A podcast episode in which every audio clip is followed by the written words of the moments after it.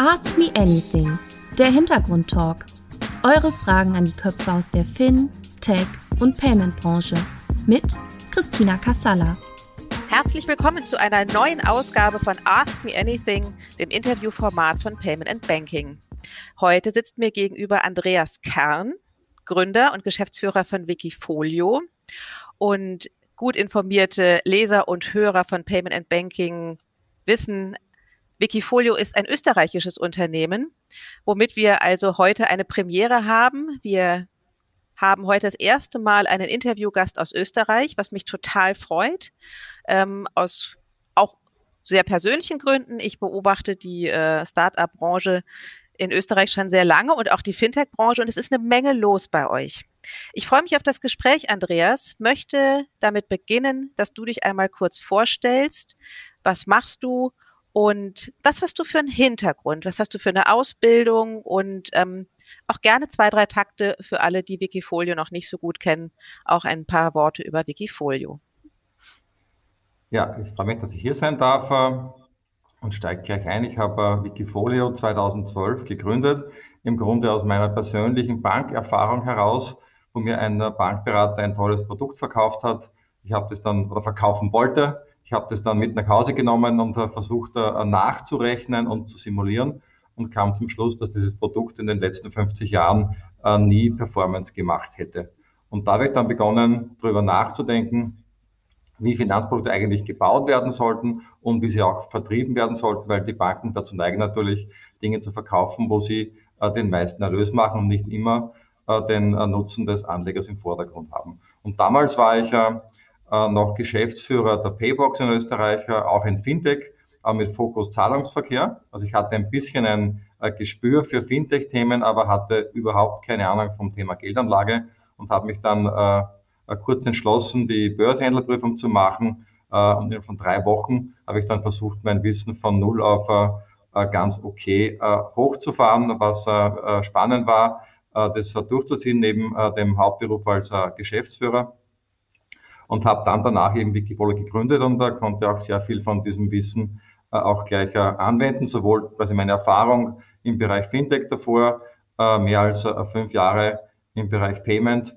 als auch eben das frische, frische Finanzwissen. Also insgesamt bin ich in der Ausbildung her, habe Mathematik studiert und auch einen Master im Bereich Innovation gemacht.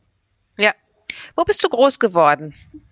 In Oberösterreich in der Nähe von, äh, von Linz, äh, 30 Kilometer auswärts, äh, ein, äh, ein Kind vom Lande, mhm. das dann später in die Stadt gezogen ist. Alle haben gesagt, äh, keine Chance, der Andreas bleibt dort nicht länger als äh, zwei Monate.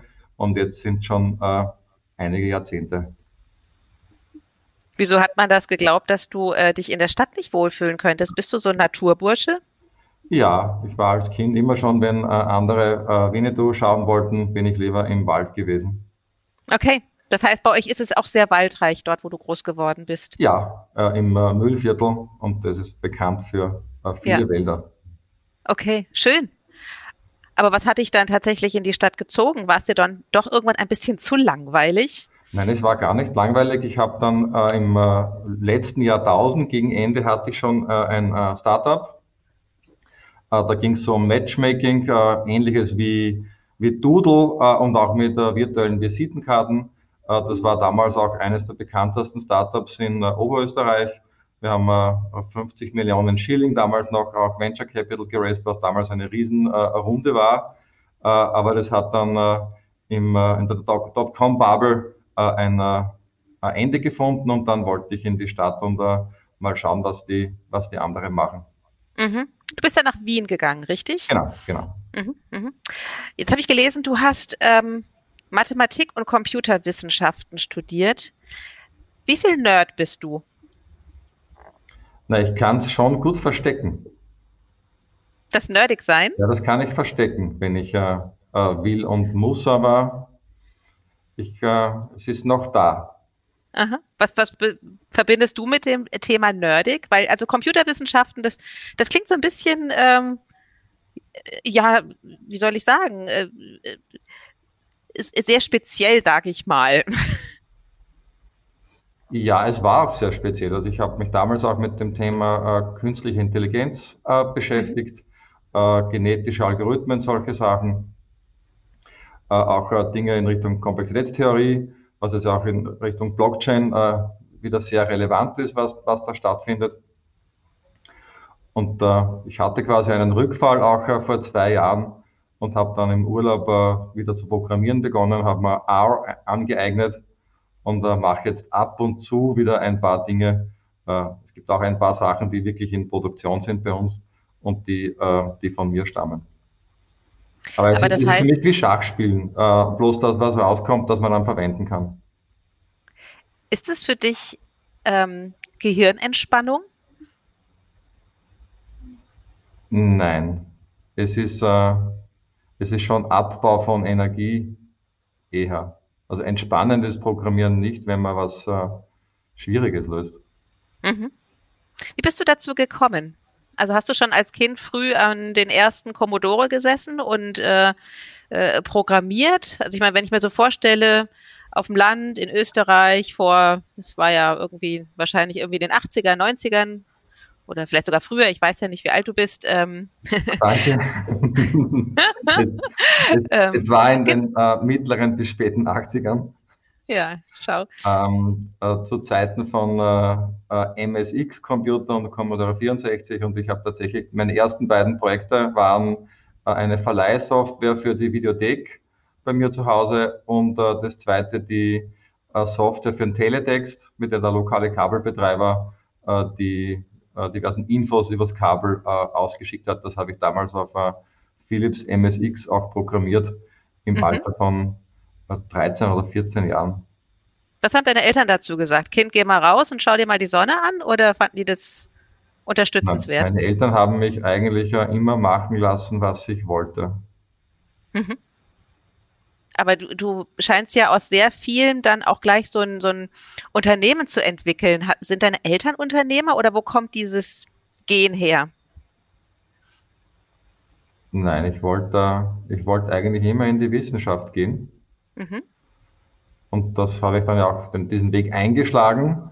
Bloß brauchte ich dann Geld und äh, habe dann bald gesehen, dass das in der Wissenschaft nicht wirklich funktioniert und habe dann später gelernt, dass man tatsächlich als Unternehmer irgendwie mehr, mehr Impact hat äh, als als äh, äh, Wissenschaftler. Mhm. Und so bin ich dann quasi aus Geldgründen abgebogen äh, und dann äh, aus Begeisterung dabei geblieben. Okay, das heißt, du hast mal an der Uni gearbeitet ähm, äh, nein, als Wissenschaftler? Ich war von einem sehr elitären äh, Studienzweig, eben Computerwissenschaften. Bei uns waren nur 13 Leute äh, in dem Semester äh, dabei. Und dann wollte ich ein Jahr Auszeit nehmen, äh, Geld verdienen im Bereich Softwareentwicklung, um mich dann wieder voll aufs Studium zu ähm, konzentrieren mit dem verdienten Geld. Und ich habe das gesamte Geld äh, für Reisen und Motorrad und Auto ausgegeben. Mhm. Auch in dem Jahr und bin dann äh, dort äh, geblieben und habe mir später mein erstes Softwareunternehmen äh, gestartet, ein kleinerer äh, Dienstleister mit zehn Mitarbeitern äh, um dann im zweiten Schritt dann was Größeres zu starten. Time for Team hat das geheißen, habe sie vorher erwähnt. Äh, da ging es eben um Matchmaking, Termine ausmachen, Kontakte. Mhm. Diente deine Auslandszeit auch dazu, um die Idee für Wikifolio schon zu entwickeln oder war das deutlich davor? Na, es war schon ein bisschen Ausland im Spiel, weil ich war äh, in äh, Griechenland im Urlaub. Ähm, das war 2008, 2009 ähm, und hatte dann diese erste Idee, äh, weil ich das Buch Wisdom of the Crowd gelesen habe, von dem Autor mit dem schwer auszusprechenden Namen. Aber ich glaube, das Buch ist eh bekannt. Und da wollte dann was in die Richtung machen. Und wie ich dann in Wien aus dem Flugzeug gestiegen bin, äh, stand in der Zeitung, äh, Lehmann äh, ist pleite, quasi Beginn der Finanzkrise. Und dann hatte ich für meine gewagte neue Idee kaum Gesprächspartner, habe das Thema begraben und dann äh, 2011 äh, neu gestartet und dann 2012 auch wirklich gelauncht. Mhm. Okay.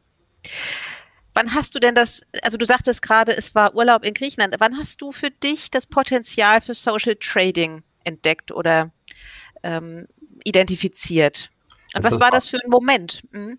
Na, das war schon in der Zeit, weil äh, ich war ja vorher bei einem Mobilfunkbetreiber, auch für äh, New Business zuständiger und hatte viel Tuchfühlung mit äh, diversen Innovationsthemen äh, rund um Content, äh, Musik, äh, davor noch E-Commerce. Und für mich war dann klar, dass wenn diese Dinge mal ähm, gut entwickelt sind, gibt es irgendwann einen neuen Wurf und dass das Thema Finanzen der nächste Schritt ist, war für mich relativ logisch und das Thema Social Trading, äh, Finanzen und, und, Social, das passt ja irgendwie ja schon zusammen. Man nicht, was man jetzt so hört, wenn man mit, mit Leuten spricht, äh, wo die manche auch die bösen Kapitalisten anprangern, im Gegensatz zu Sozialisten, aber die Grundidee des Bankings vom Herrn Raiffeisen ist ja was äh, durch und durch Soziales. Darum dachte ich mir erstens, äh, Finanzen ist der nächste Wurf und äh, zweitens, äh, es hat dann einen gewissen sozialen Aspekt dabei. Mhm. Weil allzu sozial sind wir jetzt nicht als Wikifolio. Wir sind eine faire Plattform, machen alles transparent, äh, gleiche Regeln für alle. Aber es ist bei uns schon ein bisschen darwinistischer, weil ja nur die Besten nach vorne kommen. Mhm. Ähm, aber demokratisch ist es schon, weil alle die gleichen, die gleichen Chancen kriegen und jeder Anleger für sich entscheidet, äh, wem er äh, am besten folgt. Findest du dann den Ausdruck Social Trading Plattform gar nicht passend für euch? Das haben wir schon so oft diskutiert und äh, wir sind noch zu keiner finalen Entscheidung gekommen. Die, Was steht denn im Raum?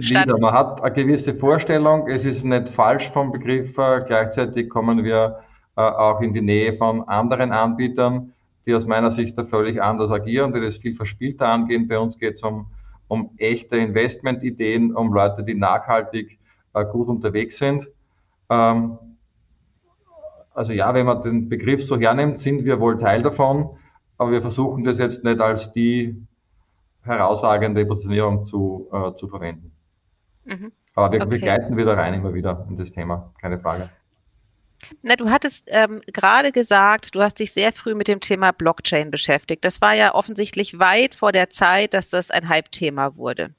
Auch das Thema Social war ja 2012 auch noch gar nicht so groß. Klar, es gab die ersten äh, Social-Media-Plattformen und so, aber dieses Gemeinsame, auch das ist ja etwas, was ja jetzt erst auch in den letzten Jahren ähm, wirklich populär geworden ist. Hast du das Gefühl, dass du mit deinen Ideen immer ein bisschen vor der Zeit bist?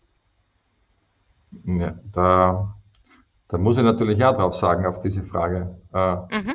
Ja, das hoffe ich, das äh, glaube ich ja. Aber die, die Wahrnehmung kann ja auch täuschen. Also ich möchte da nicht eitel sein. Ähm. Mhm. Aber es ist ja interessant, ne? Weil ja, ich höre es gerne. okay, wie kommt es dazu? Liest du so wahnsinnig viel? Hast du einfach einen wahnsinnig guten Riecher? Ähm. Also ich glaube, es ist eine Kombination von zwei Dingen. Zum einen muss man offen sein und alles aufnehmen. Und zum zweiten braucht man eine gewisse Ignoranz äh, von Unmöglichkeiten oder Regeln, äh, die man dann doch wieder ignorieren muss. Und ich glaube, es war auch äh, hilfreich, dass ich zum Start in Wirklichkeit keine Ahnung vom Kapitalmarkt hatte, aber mhm. mir offen alles angehört habe. Und das ist, ich vielleicht auch aus dem Mathematikstudium mitgenommen habe, die Fähigkeit, Intuition und Gefühle auch mal draußen zu lassen. Auch der Mathematiker braucht immer Intuition, damit er Richtung und einen Drive hat. Und wenn er dann einen Beweis macht, dann muss er das alles draußen lassen und da viele Dinge machen, die gegen die Intention äh, sind. Und ich glaube, diese mentale Grundhaltung habe ich ja vom Studium mitgenommen. Mhm. Es ist ja oftmals so, dass ähm, Menschen, die vor ihrer Zeit Ideen haben, damit ja aber auch sehr scheitern, weil einfach die Zeit noch nicht reif dafür war. Hast du das auch erlebt?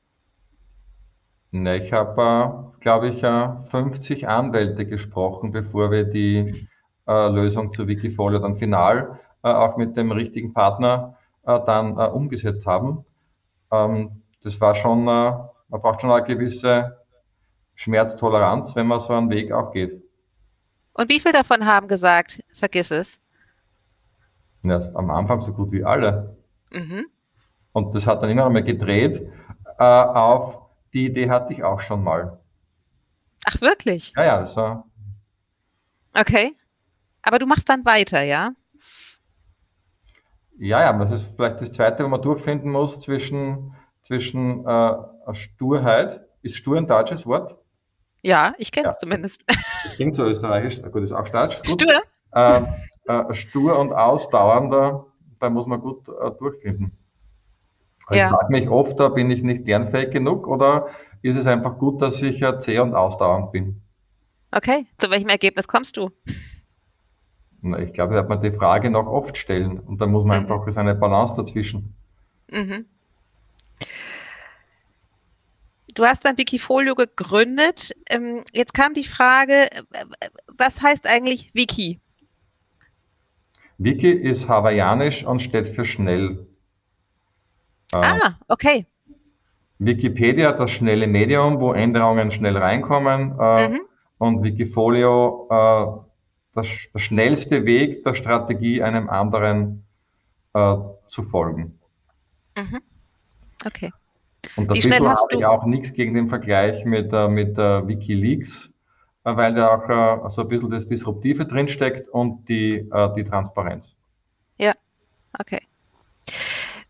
Du hast es ja gerade gesagt, nur die Besten setzen sich durch bei Wikifolio. Es ist ja so, ihr habt ja quasi äh, Trader, die ihre Anlagestrategien ja offen machen oder ja, äh, ja transparent machen, damit äh, die Anwender sozusagen deren Anlagestrategie folgen können, richtig? Mhm. Genau. Würdest du denn sagen, ähm, dass wir alle Aktienbesitzer werden sollten, wenn es, wenn man den Tradern folgt, oder ist es, bleibt es dennoch obwohl man natürlich jetzt sieht, dass es immer mehr Aktienbesitzer gibt oder auch Menschen, die sich an der Börse irgendwie äh, tummeln, dass es trotzdem für einen kleinen Teil der Bevölkerung interessant ist und bleibt? Ah, du meinst, interessant bleibt, einem Wikifolio zu folgen oder reden wir jetzt von der Aktie allgemein? Von den Aktien allgemein. Na, die Aktie ist äh, auf jeden Fall die Königsklasse äh, zum Investieren. Äh, in der langen Sicht kommt nichts an die Aktie heran, was die Performance betrifft, also rein rational. Wenn man es äh, gesellschaftlich betrachtet, äh, äh finde ich, äh, es werden es wird die Zukunft von den großen Unternehmen äh, gestaltet, dort werden die Erfolge eingefahren und äh, die Unternehmen sollen auch den, den Bürgern äh, gehören. Also ich glaube, die Aktie ist da ganz ein wichtiges äh, Konstrukt und wir sollten äh, alle zu Kapitalisten machen und mhm. nicht äh, den Kapitalismus bekämpfen. Also du meinst, wir sollten alle Aktienbesitzer werden? Unbedingt, genau. Mhm.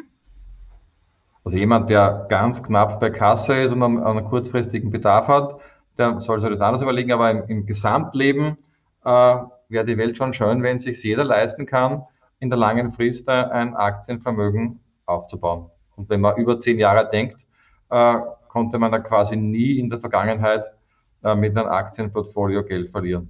Und gerade wenn man einen Sparplan Schritt für Schritt aufbaut, hat man noch einmal das Risiko des Einstiegszeitpunkts äh, gestreut.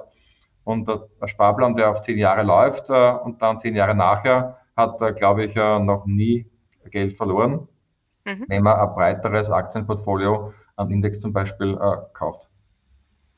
Hast du eine Idee, warum das dennoch so schwierig ist, auch wenn es ein paar mehr Menschen geworden sind, die in Aktien oder in Sparpläne oder in ETFs investieren, warum es so wahnsinnig schwierig ist, ähm, davon zu überzeugen?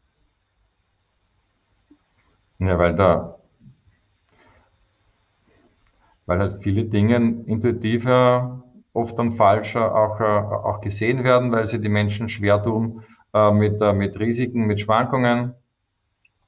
Ähm, es gibt ja viel Literatur zum Thema Cognitive Bias, dass man Gewinne und Risiken nicht gleich behandelt oder überhaupt der, der Umgang mit Dingen im Zeitverlauf ist was, was dem Gehirn sehr schwer fällt. Und so ist richtig auch den Zinseszinseffekt zu verinnerlichen oder den Effekt, was ein Kaufkraftverlust von nur 2,5 Prozent über ein Leben ausmacht, wenn man anspart das ist irgendwie schwer äh, intuitiv zu greifen. Mhm. Und darum, wenn man intuitiv Entscheidungen trifft rund um Finanzen, dann liegt man leicht mal falsch. Mhm. Die Leute springen zu spät auf Trends auf und äh, äh, begrenzen Verluste im, äh, im falschen Zeitpunkt. Mhm. Würdest du sagen, dass die Finanzindustrie da einen größeren Auftrag hat, ähm, Menschen edukativ abzuholen? Äh, absolut. Also mhm. ich glaube, es machen schon äh, viele äh, ganz gut. Äh, gleichzeitig äh, äh, machen das andere aus meiner Sicht in die falsche Richtung und nutzen genau diesen kognitiven Bias aus, um die Leute in ein ungutes Verhalten reinzudrängen. Mhm. Stichwort Krypto oder Trading. die Leute, es gibt einige, die glauben, dass sie mit der kurzfristigen Krypto-Trading eine Investmentstrategie fahren. Aber in Wirklichkeit ist das eine höchste Spekulation. Wenn man dann noch die Steuer dazu nimmt, die ja immer mehr jetzt da eingetrieben wird, äh, glaube ich, sollte man von äh, Krypto, wenn man von Krypto spricht, nicht von Investment reden, sondern das ist äh, Spielerei und Spekulation in den meisten Fällen. Und das nutzen viele aus. Wenn man sich die Anreizsysteme von großen Krypto-Plattformen anschaut, äh, wo die Leute irgendwelche Tokens bekommen für einen Kauf dort und je mehr Tokens sie haben, desto mehr Rabatt für was anderes, äh, sieht man, dass dort der äh, Cognitive Bias zugunsten des Anbieters massiv ausgenutzt wird. Und andere, die auf Sparpläne setzen und den Leuten sagen, bleibt's cool, denkt's langfristig, die machen das richtig, aber im Augenblick ist auch bei vielen eben viel Druck drauf, die Leute zu hektischem Handeln zu zu veranlassen? Das ist die perfekte Antwort zu meiner nächsten Frage. Ich habe äh, in einem Interview gelesen, dass du gesagt hast, Bitcoin sei das schlechte Gold. Warum? Ja, da, da müssten wir, jetzt weit, wir jetzt weit ausholen. Aber wenn man den direkten Goldvergleich und die Einzigartigkeit äh, hernimmt, äh, zum Beispiel, äh, Gold ist wirklich einzigartig. Es werden nicht ständig äh, neue äh, Elemente entdeckt äh, von, von Chemikern. Das ist wirklich unique. Äh, Bitcoin besteht im Grunde nur aus der Historie, äh, die man hat. Und ein Netzwerk zu schaffen, das in den Eigenschaften gleich ist wie Bitcoin, kostet einen Informatiker zwei Wochen Arbeit, nicht einmal, nein, zwei Stunden Arbeit, eine Kopie funktional zu machen. Der einzige Unterschied, was bleibt, ist die Historie und der Brand. Das ist der einzige Wert, der, der drinnen steckt. Und damit ist der Vergleich der Einzigartigkeit äh, aus meiner Sicht völlig äh, deplatziert. Mhm. Du klingst nach einem Bitcoin- oder Kryptokritiker. Stimmt das? Ja, ich muss aufpassen, weil, äh, also vielleicht vorweg gesagt, ich, ich kenne sehr viele schlaue Bitcoin-Investoren. Und kann man schon vorstellen, dass man eine kleine Beimischung machen kann. Ich mache es mhm. nicht, kann man machen. Ähm, ich glaube auch, dass Bitcoin einmal wirklich zeigen muss, äh, dass es einen Nutzen stiftet und äh, ich bin in der Erwartung, dass das nie stattfinden wird. Mhm. Also du hast keine, keine Investments in Kryptos? Äh, doch, aber ich habe es gemacht, äh, ich habe es gemacht, äh, um äh, um genau den Prozess und zu verstehen und ein paar Tools anzuschauen. Äh, auch mit, äh, mit Cold Wallet und so weiter, um wirklich genau zu sehen, was stattfindet. Aber, und es war, glaube ich, ein gutes Timing und ich muss eh wieder mal reinschauen, weil ich glaube, ich habe einen fetten Gewinn gemacht. Aber es, äh, es ist keine Anlagestrategie. Mhm. Okay. Hm. Es ist ja überraschend, dass ähm, aus Wien doch etliche Krypto-Startups kommen. Woran liegt das? Ja, Wien ist ein, ein, toller, ein toller Ort. Das ist auch die einzig wirklich große Stadt in Österreich. Äh, darum sticht es vielleicht hervor.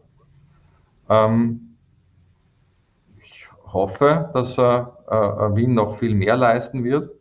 Und vor 120 Jahren war ja Wien in vielen anderen Dingen auch äh, der Hotspot der Welt damals. Ich glaube, so mhm. wichtig werden wir wohl nicht werden die nächsten zehn Jahre. Aber es ist jede Menge äh, Aufbruchstimmung äh, da. Und unser Office stimmt, ist, ne? ist, direkt neben dem äh, Geburtshaus von Sigmund Freud auch angesiedelt. Also wir sind ja direkt dort, wo vor 120 Jahren auch die Post abging. Na, ich hoffe ja nicht, dass die äh, Fintech-Branche was mit Psychoanalyse in, in Österreich zu tun hat, aber. Na, ich glaube, so weit ist es ja gar nicht weg. Wir, Nein. Behavioral Finance äh, ist äh, die neue äh, ähm, Psychotherapie vielleicht. Oh. Ein schwieriges Zitat. Ich glaube, das muss man dann rausschneiden. Ich finde das super. das ist ein tolles Zitat, weil es ist äh, tatsächlich, du hast ja recht, also dieses äh, Behavioral Finance, äh, auch das, ne, eines der, der nächsten großen Themen, ne? Und ich glaube, das ist für die Anleger die, die, die ja. wichtigste Sache, dass sie, dass sie äh, sich vernünftig verhalten, äh, was das Anlegen betrifft, dass sie bald beginnen, dass sie breit streuen, dass sie äh, transparente äh, Produkte kaufen, äh, die auch Rendite in der langen Sicht abwerfen.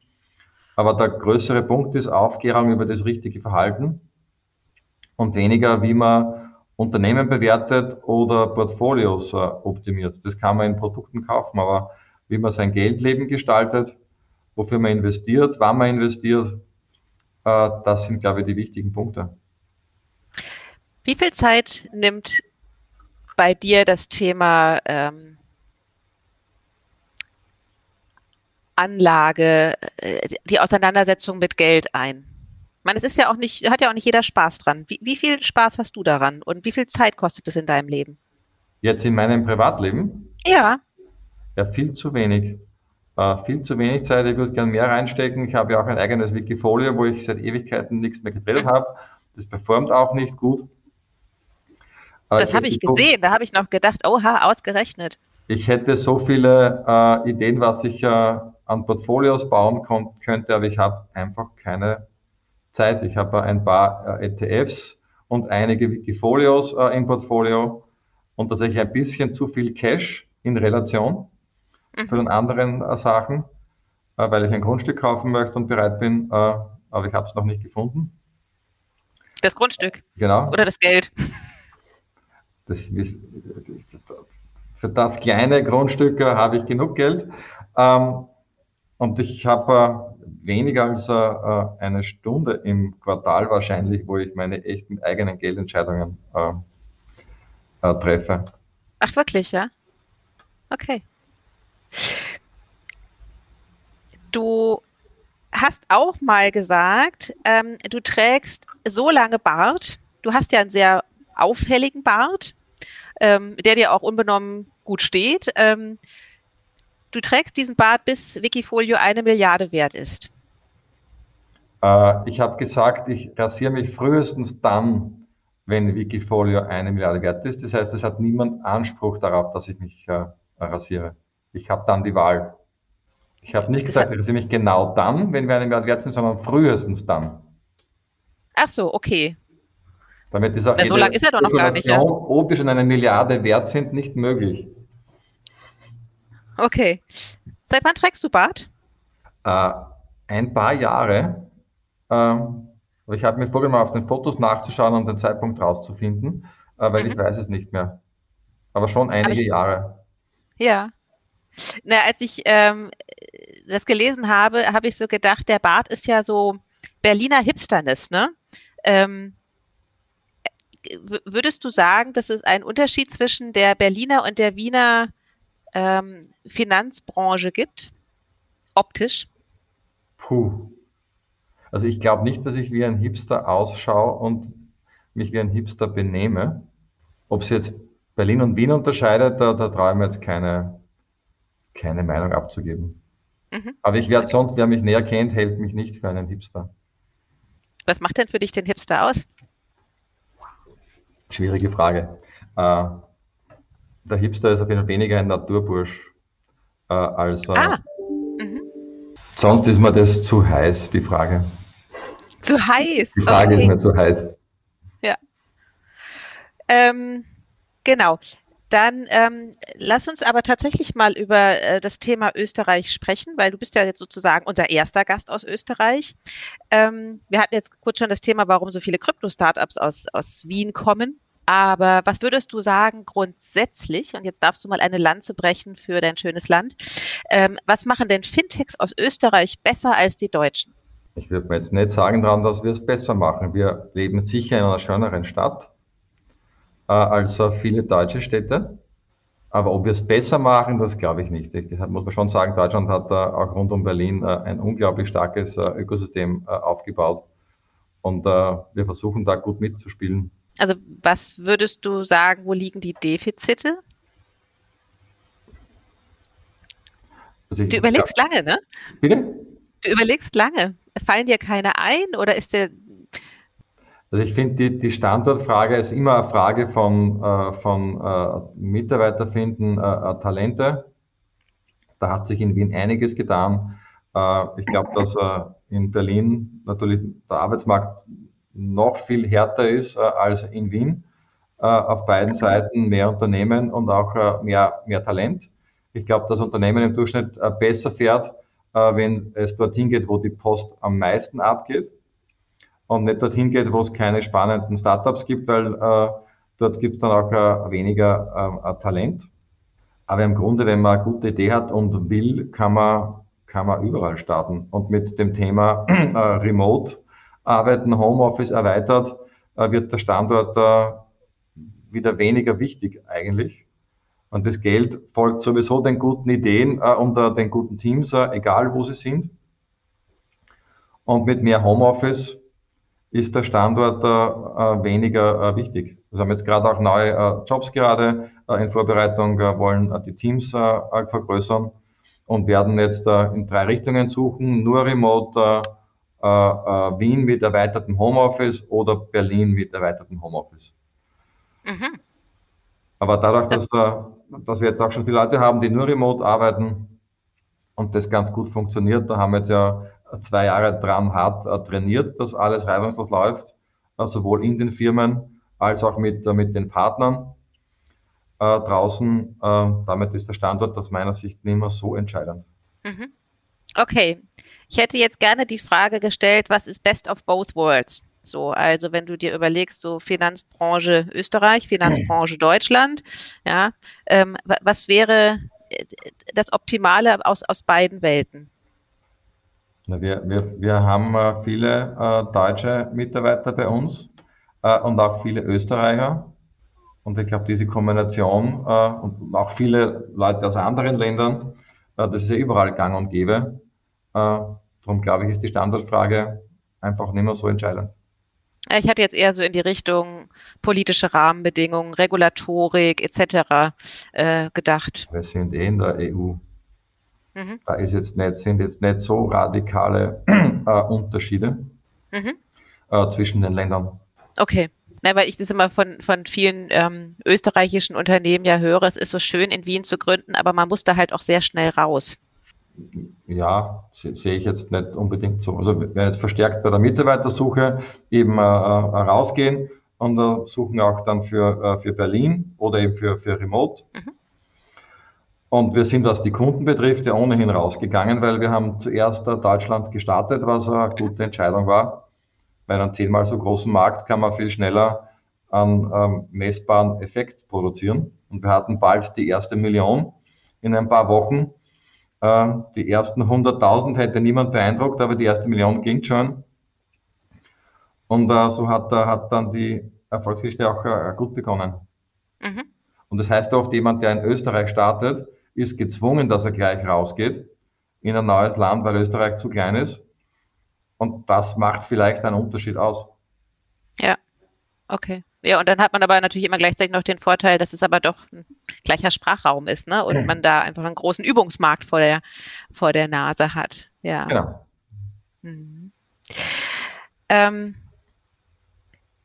du äh, hast ja jetzt erzählt, du hast schon sehr viel in der Finanzbranche gemacht und es ist ja offensichtlich auch ein Thema, was dich sehr reizt. Ähm, ich würde noch mal gerne auf das Thema Umgang mit Geld kommen. Was findest du, was macht dir daran so Spaß?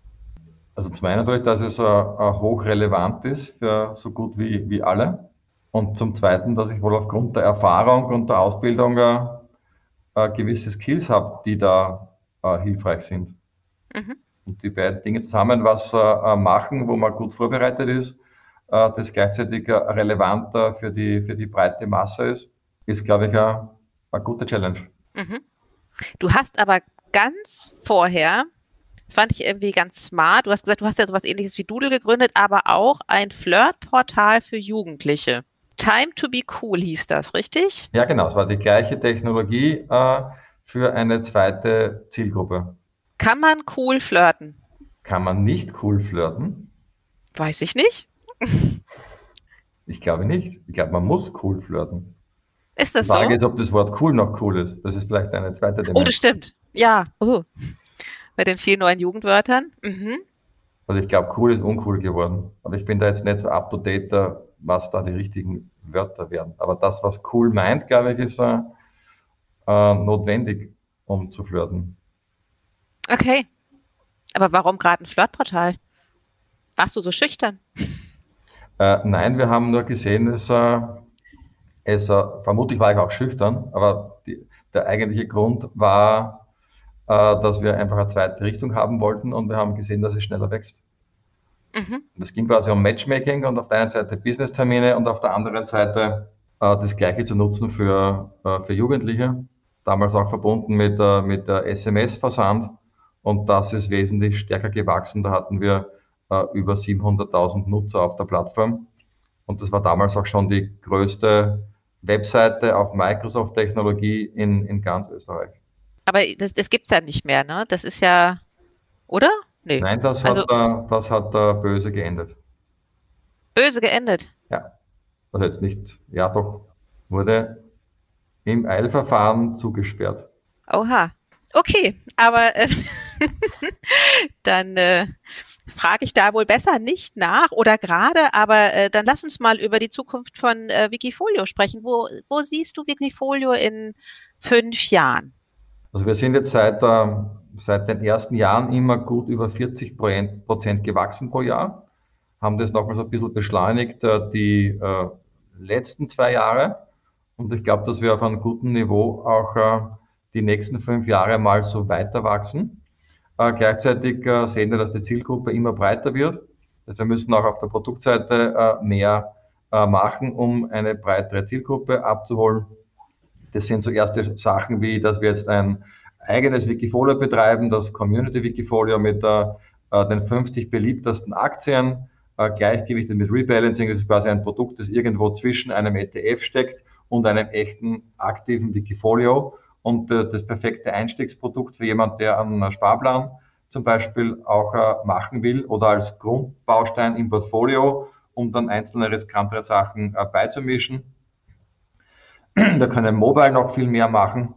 Da wird da investiert, auch auf der Content-Seite, Educational Content, aktuellen Content ähm, und noch auch ein paar andere Sachen, die ich jetzt noch nicht sagen darf, aber die breitere Zielgruppe anzusprechen, alle abzuholen, die ähm, sich mit Geld ein bisschen beschäftigen wollen, ohne jetzt äh, wirkliche Nerds sein zu wollen. Ähm, das ist unsere, unsere Zielgruppe. Und da wird Mhm. noch einiges kommen. Na, du sagtest die letzten zwei Jahre. Ich, ich nehme mal an, auch Corona hat euch ja wahrscheinlich enorm geholfen zu wachsen. Glaubst du, dass ähm, dieses Wachstum so bleibt? Also war das jetzt der Anschub oder erwartest du doch wieder ein Abnehmen des Interesses, weil Leute gar nicht mehr so viel Zeit haben, sich damit auseinanderzusetzen? Ähm, na, es, also zum einen hat dieser Trend schon äh, vor Covid begonnen. Schon 2019 haben wir gesehen, dass die, dass die Geschwindigkeit äh, zunimmt. Dann gab es einen kurzen äh, Schreck im März und danach äh, eine gewaltige Beschleunigung nochmals drauf. Wir liegen ja jetzt wieder gut vor Plan. Natürlich, äh, Q1, Q2 war schon rekordverdächtig. Da kommt sicher ein bisschen Aufregung raus. Aber ich sehe, dass er das gut fortsetzt und nachdem wir bei uns die Leute jetzt nicht kurzfristig traden müssen, sondern eher langfristig denken, äh, werden wir aus meiner Sicht noch viel länger die, die, also die Früchte ernten, gemeinsam mit den Kunden. Äh, und das wird gut weiter wachsen im Vergleich zu Anbietern, die nur auf äh, Trading setzen. Die sehen sicher einen viel äh, härteren äh, Einbruch, wenn sie nicht andere Modelle auch dann draufsetzen. Mhm. Wann ist für dich der Zeitpunkt gekommen zu sagen, ich verkaufe das Unternehmen? Das habe ich jetzt nicht so als äh, Hauptthema am, am Schirm, muss ich sagen. Ähm, ich habe keine unmittelbaren Geldnöte und jede Menge spannende Sachen äh, zu tun. Das ist jetzt nicht der Hauptfaktor, der mich, der mich vorwärts treibt. Äh, wichtig ist, dass wir äh, vielleicht das Tempo erhöhen können äh, im nächsten Jahr, äh, damit auch aktuell wieder die, das Team verbreitert. Äh, zwei neue Produktteams äh, werden, werden aufgebaut und das, das steht im Vordergrund. Mhm. Naja, weil du so klingt es, ja doch sehr viel arbeitest. Gibt es für dich irgendwann ein Genug? Im Augenblick arbeite ich äh, sicher ein bisschen zu viel aufgrund aktueller äh, Projekte, aber das wird sich wieder, wieder ausgleichen. Das, äh, Wo ist deine Balance? Wie findest du die? Äh, ich versuche regelmäßig Sport zu machen, äh, mehrfach äh, pro Woche und meistens draußen in der Natur, in den Bergen oder, oder am Wasser. Und da ist ja Wien auch nicht so schlecht mit dem Wienerwald, der Donau, dem Neusiedlersee und auch die Berge sind, sind nicht so weit. Ja, ja, du hast mir ja im Vorgespräch erzählt, Fußball ist es bei dir nicht, ne?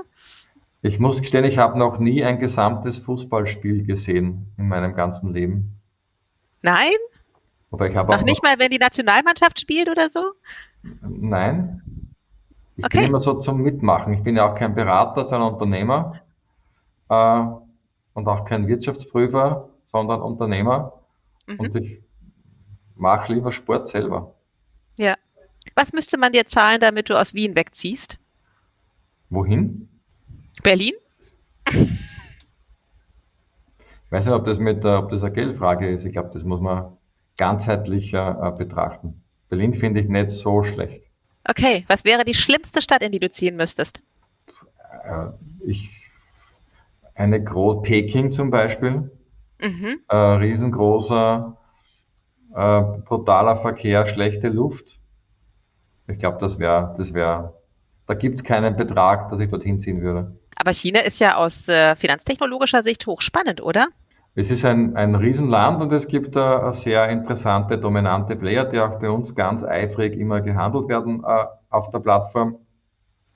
Also ich habe einen gewissen Respekt da. Ich kenne einige andere Startups, die sich auch mit China beschäftigen, die schon auch äh, lernen, dass der Markt anders ist. Das wäre, glaube okay. ich, eine riskante Strategie, dort äh, äh, stärker äh, was, was zu machen. Okay, und leben möchtest du da auch nicht? Ich war schon das drüben ähm, und nein, ich möchte dort nicht nicht leben. Also große Städte mit schlechter Luft wäre ganz schlimm für mich. Aha.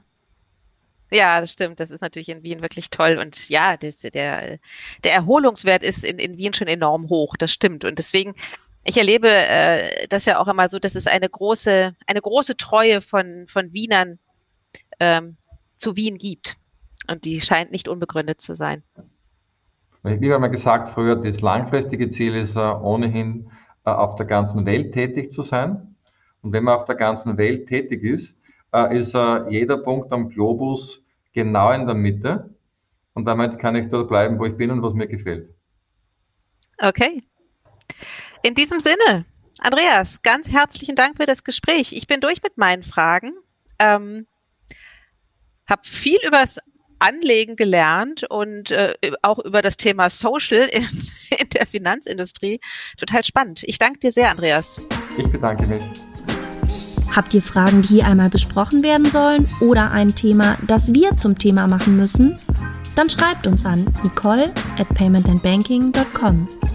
Bis zum nächsten Mal bei Ask Me Anything.